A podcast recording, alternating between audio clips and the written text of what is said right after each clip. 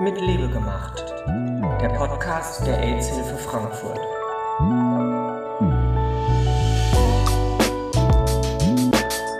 Herzlich willkommen zu einer neuen Folge von Mit Liebe gemacht, dem Podcast der AIDS-Hilfe Frankfurt AHF.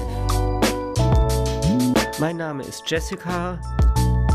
Heute stelle ich euch La Villa vor, die Unterkunft der AHF für queere Geflüchtete.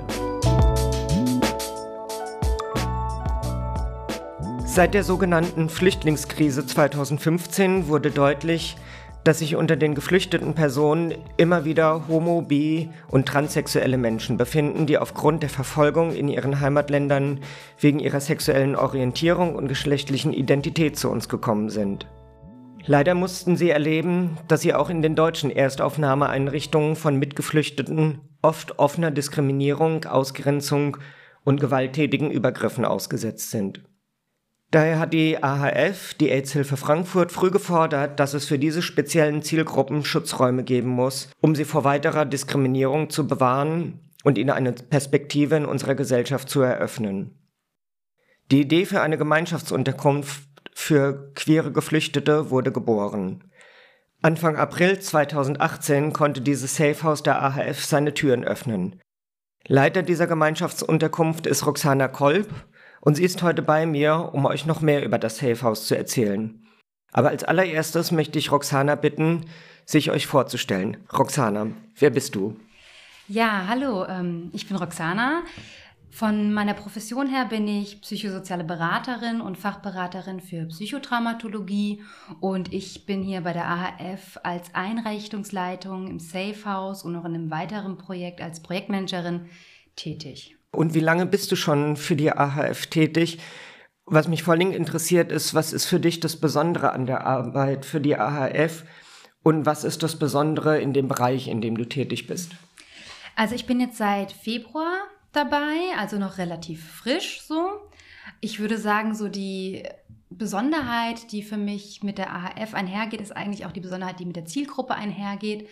Also ich arbeite mit queeren Geflüchteten, das heißt, ich arbeite mit Menschen, die in zum Teil sehr anderen Lebensrealitäten unterwegs sind als die Mehrheitsgesellschaft und da auch mit anderen Lebensrealitäten konfrontiert sind, auch in negativer Hinsicht. Und die AHF ist für mich bisher ein Arbeitgeber, der das eben auch anerkennt und ganz stark guckt, welche Bedarfe sich daraus ergeben und wie man eben ja darauf hinwirken kann, dass diese negativen Aspekte abgebaut werden können. Es ist eine Arbeit, bei der man einfach sehr frisch bleibt im Kopf, weil man jeden Tag mit sehr, sehr unterschiedlichen Menschen einfach in Berührung kommt. Stichwort bei der AIDS-Hilfe ist ja schon immer auch die Lebensweltenakzeptanz. Ne? Ein Safe House, das ist ja jetzt ein Begriff, der sagt manchen was, aber vielen auch nichts. Was müssen wir uns denn darunter vorstellen?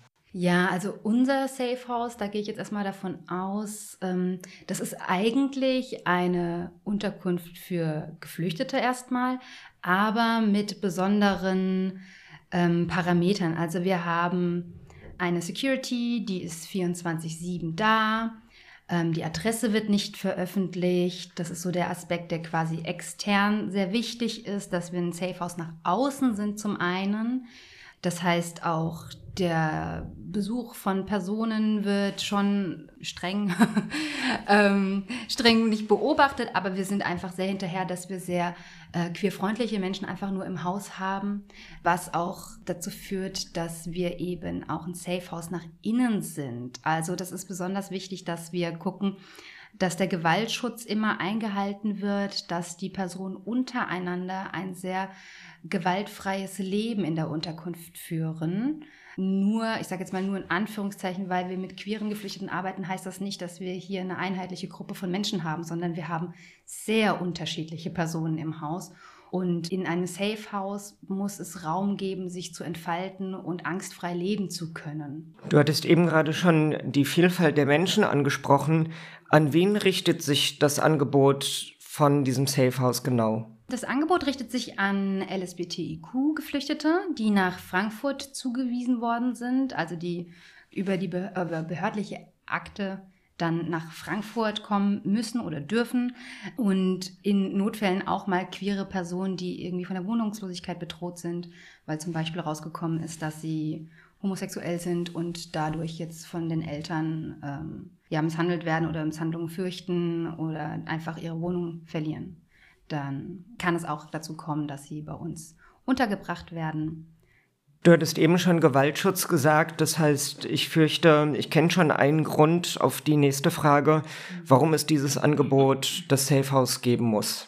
Ja, genau. Also ähm, es ist ja leider immer noch so, dass ähm, queere Menschen und vor allem auch queere Geflüchtete potenziell der Gefahr ausgesetzt sind, dass sie diskriminiert werden, verfolgt werden, Gewalt erleben.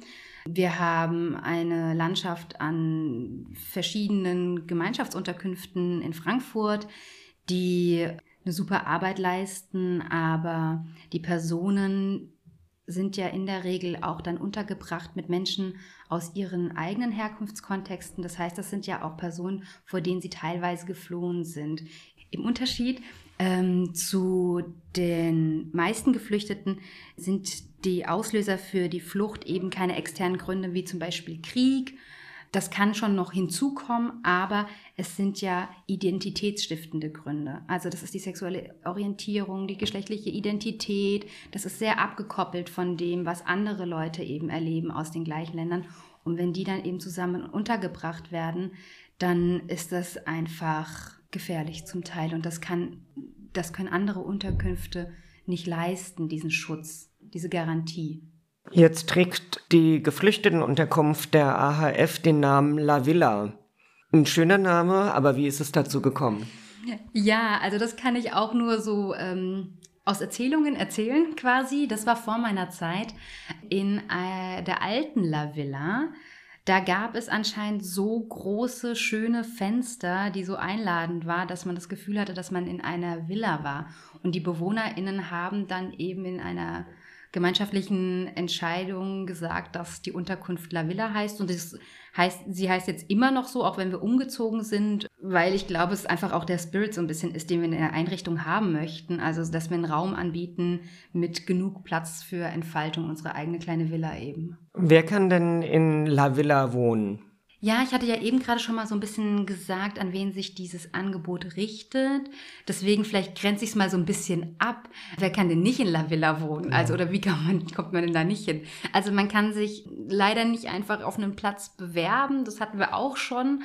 Aber das geht leider nicht. Also, man muss schon queer sein und geflüchtet und dann auch in Frankfurt sein dürfen. Und dann letztlich liegt die Entscheidung aber auch bei den Ämtern, äh, mit denen wir sehr eng kooperieren.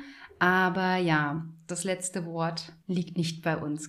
Ihr seid ja ähm, nicht nur eine reine Unterkunft, sondern ihr unterstützt ja die Menschen, die bei euch untergebracht sind, auch in vielfältiger Weise. Was ist denn so ein Beispiel davon, wie ihr die Menschen unterstützen könnt und wo sind aber auch die Grenzen, wo ihr nicht mehr weiterhelfen könnt?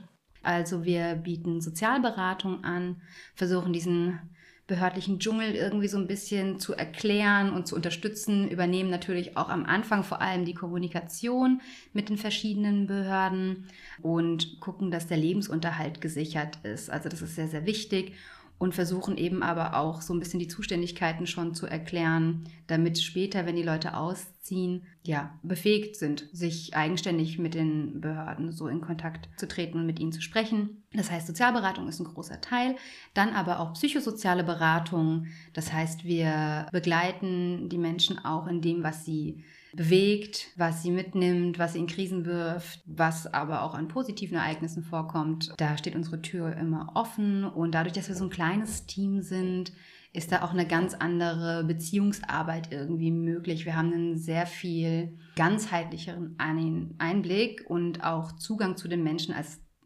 ja, wie ich es einfach gewohnt bin von äh, der Arbeit in anderen größeren Unterkünften. Genau. Wir vernetzen aber auch sehr viel, also es ist sehr bedarfsorientiert einfach.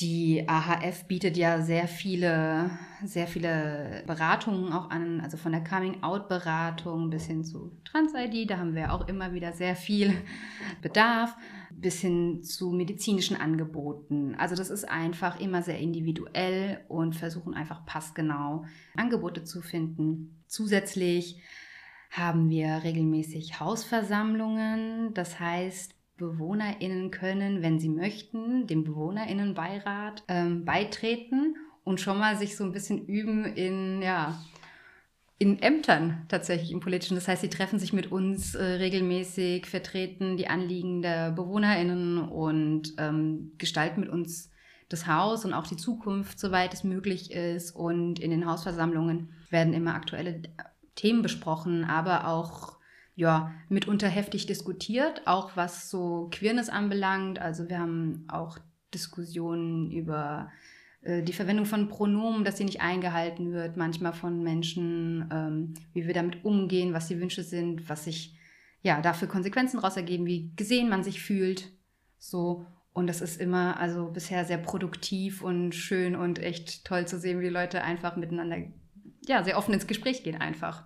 Was wir vielleicht nicht anbieten, aber irgendwie dann doch anbieten, zwar nicht jetzt im, im Safe House direkt, sind so Themen wie Asylverfahren oder der Themenbereich ja, Arbeit. Das sind eben Sachen, die werden durch uns abgedeckt, weil wir im Safe House Personen haben, die mit einer Doppelfunktion arbeiten. Also ich hatte ja schon angesprochen, ähm, dass ich in einem weiteren Projekt tätig bin, das heißt Integration Sternchen Arbeit.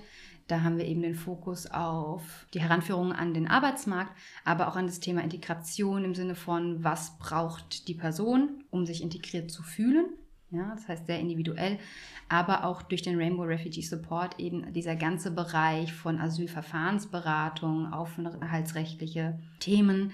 Das heißt, manchmal ist es, glaube ich, für die BewohnerInnen gar nicht so klar, mit wem sie gerade in welcher Funktion vielleicht sprechen, aber es wird einfach sehr viel abgedeckt dadurch, dass das Angebot so breit ist irgendwie. Ja.